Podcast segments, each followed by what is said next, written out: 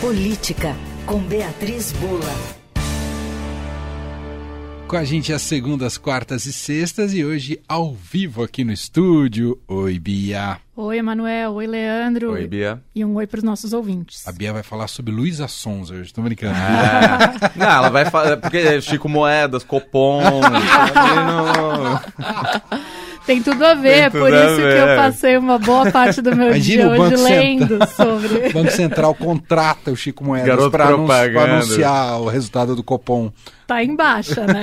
Ele tá em baixa. Ele É tá verdade, é verdade. Não é um bom negócio o Chico Moedas hoje. Mas você me perguntou no começo do programa de onde vem o nome Chico Moedas, eu descobri. Ah, É, ele chama Chico Veiga, na verdade. Ele participava, ou participa, não sei, das lives do Casé, do Casimiro Miguel.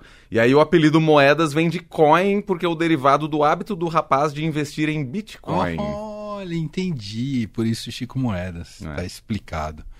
Muito bem. Bom, partindo para os assuntos que saem da esfera das celebridades ah, instantâneas, momentâneas e seus relacionamentos, vamos falar um pouco sobre política aqui e pegar carona na viagem internacional ah, do Lula, que segue nos Estados Unidos. Ontem discursou na Assembleia Geral da ONU. Teve bastante repercussão esse discurso na abertura da, da Assembleia e hoje encontro com Joe Biden. E aí, Bia, o que, que você pode dizer para gente?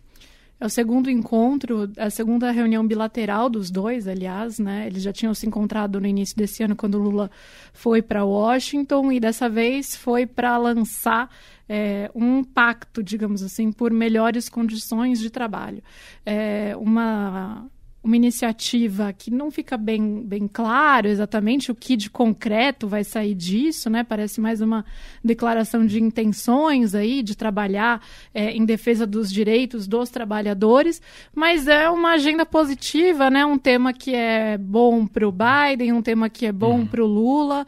É, então eles encontraram aí é, esse tópico que une de certa maneira os dois e o histórico dos dois na política interna também, né? Tanto do Biden como do Lula, é, fizeram essa declaração, prometeram levar para os fóruns multilaterais aí essa agenda em defesa dos trabalhadores, etc. O Lula elogiou muito o Biden por ter esse discurso é, voltado para o trabalhador, já é, falou que assistiu o discurso de posse dele, que nunca tinha visto um presidente americano falar assim desta maneira. Então foi uma agenda que trouxe um elemento comum, digamos assim, entre os dois, né? Os dois que tiveram discursos que de certa forma é, tiveram alinhados, alinhados em muitos temas na abertura da ONU, né? Sobre defesa da democracia, questão climática, combate a desigualdades, é, mas que a gente sabe divergem no tom é, ao tratar da guerra na Ucrânia. Né? O Biden é de uma forma mais enfática na condenação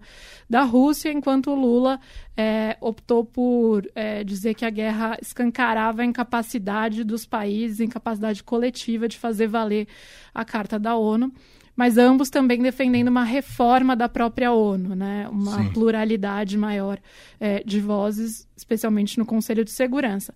Então, eu acho que é, esse encontro, é, essa agenda pública, o que eles queriam trazer é algo que é mais positivo para eles, mas a gente ainda não vê exatamente o que de concreto vai resultar para o país.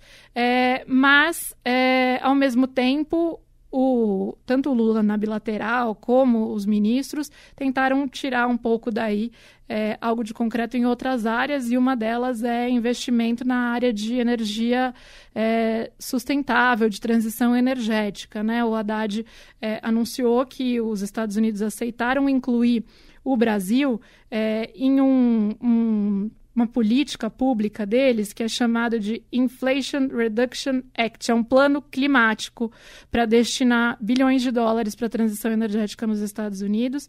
A ver também o que significa exatamente essa inclusão do Brasil nesse plano, como é que o Brasil vai se beneficiar. Mas a gente sabe que tem uma comitiva de é, autoridades públicas dos Estados Unidos, liderada pelo John Kerry, e também empresários do setor privado que devem vir para o Brasil na semana que vem, de olho nessa agenda, agenda de transição energética. Então, é, em paralelo a esse plano político que o Lula é, vem executando aí publicamente o discurso, a reunião com Biden sobre direitos trabalhistas, etc. É, o que tem saído de mais concreto parece que é através das reuniões do Haddad é, e é, nessa seara da agenda verde, da agenda de transição energética. Uhum. Bom, nesse momento, o Lula encontra, pelas informações que temos, o Lula está com o Zelensky, né, o encontro que estava marcado com o presidente Volodymyr Zelensky, presidente ucraniano. Ah, e há uma alta expectativa que deve sair dessa, desse encontro bilateral também, né, Bia? É, tanto do ponto de vista simbólico quanto do ponto de vista concreto. Acho que Lula vai tentar reforçar a neutralidade, mas agora podendo ter, é, apagar um pouco a suposta, suposto favorecimento que ele tem declarado em outras ocasiões à Rússia e ao Vladimir Putin. Né? É, a reunião dos dois começou há uma hora, mais ou menos. Ainda não temos nenhuma notícia lá de Nova York, então suponho que ainda esteja acontecendo. É, o que se espera é que haja né, um um, um, tom um pouco mais amigável aí por parte do Brasil ao Zelensky é, e vice-versa. Ontem o Lula foi muito aplaudido depois do seu discurso na Assembleia Geral, Sim. mas o Zelensky, é, segundo os relatos de quem estava lá acompanhando, já teve uma reação um pouquinho mais fria, um pouquinho menos calorosa ao discurso do Lula. Certamente está esperando que haja uma condenação um pouco mais firme por parte é, do presidente brasileiro.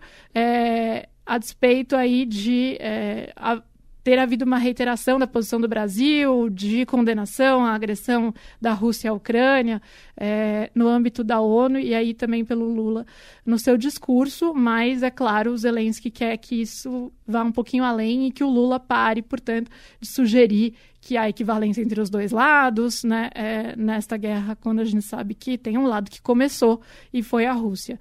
É, então, a ver o que, o que sai daí, a gente deve ter notícia de lá muito em breve. Muito bem. Uh, tem o Leandro citou o Copom porque uhum. hoje sai resultado do, do Fed não saiu ainda não, né? Também hoje saiu do Banco Central Americano, mas pelo que eu acompanho aqui ainda não saiu. Uh, também sobre a taxa básica de juros e sai do Copom com expectativa de de mais uma queda, né, Bia, na, no Copom. Saiu o Fed hoje à tarde. Ah, já saiu, uhum, perfeito. Teve a manutenção dos juros, uhum. uma sinalização de uma possível alta para frente, mas eles foram mantidos no patamar que estavam. É, a gente tem Copom também, né, deve sair um pouquinho mais, mais daqui tarde, a pouco, daqui a pouco. Até às sete sai. É.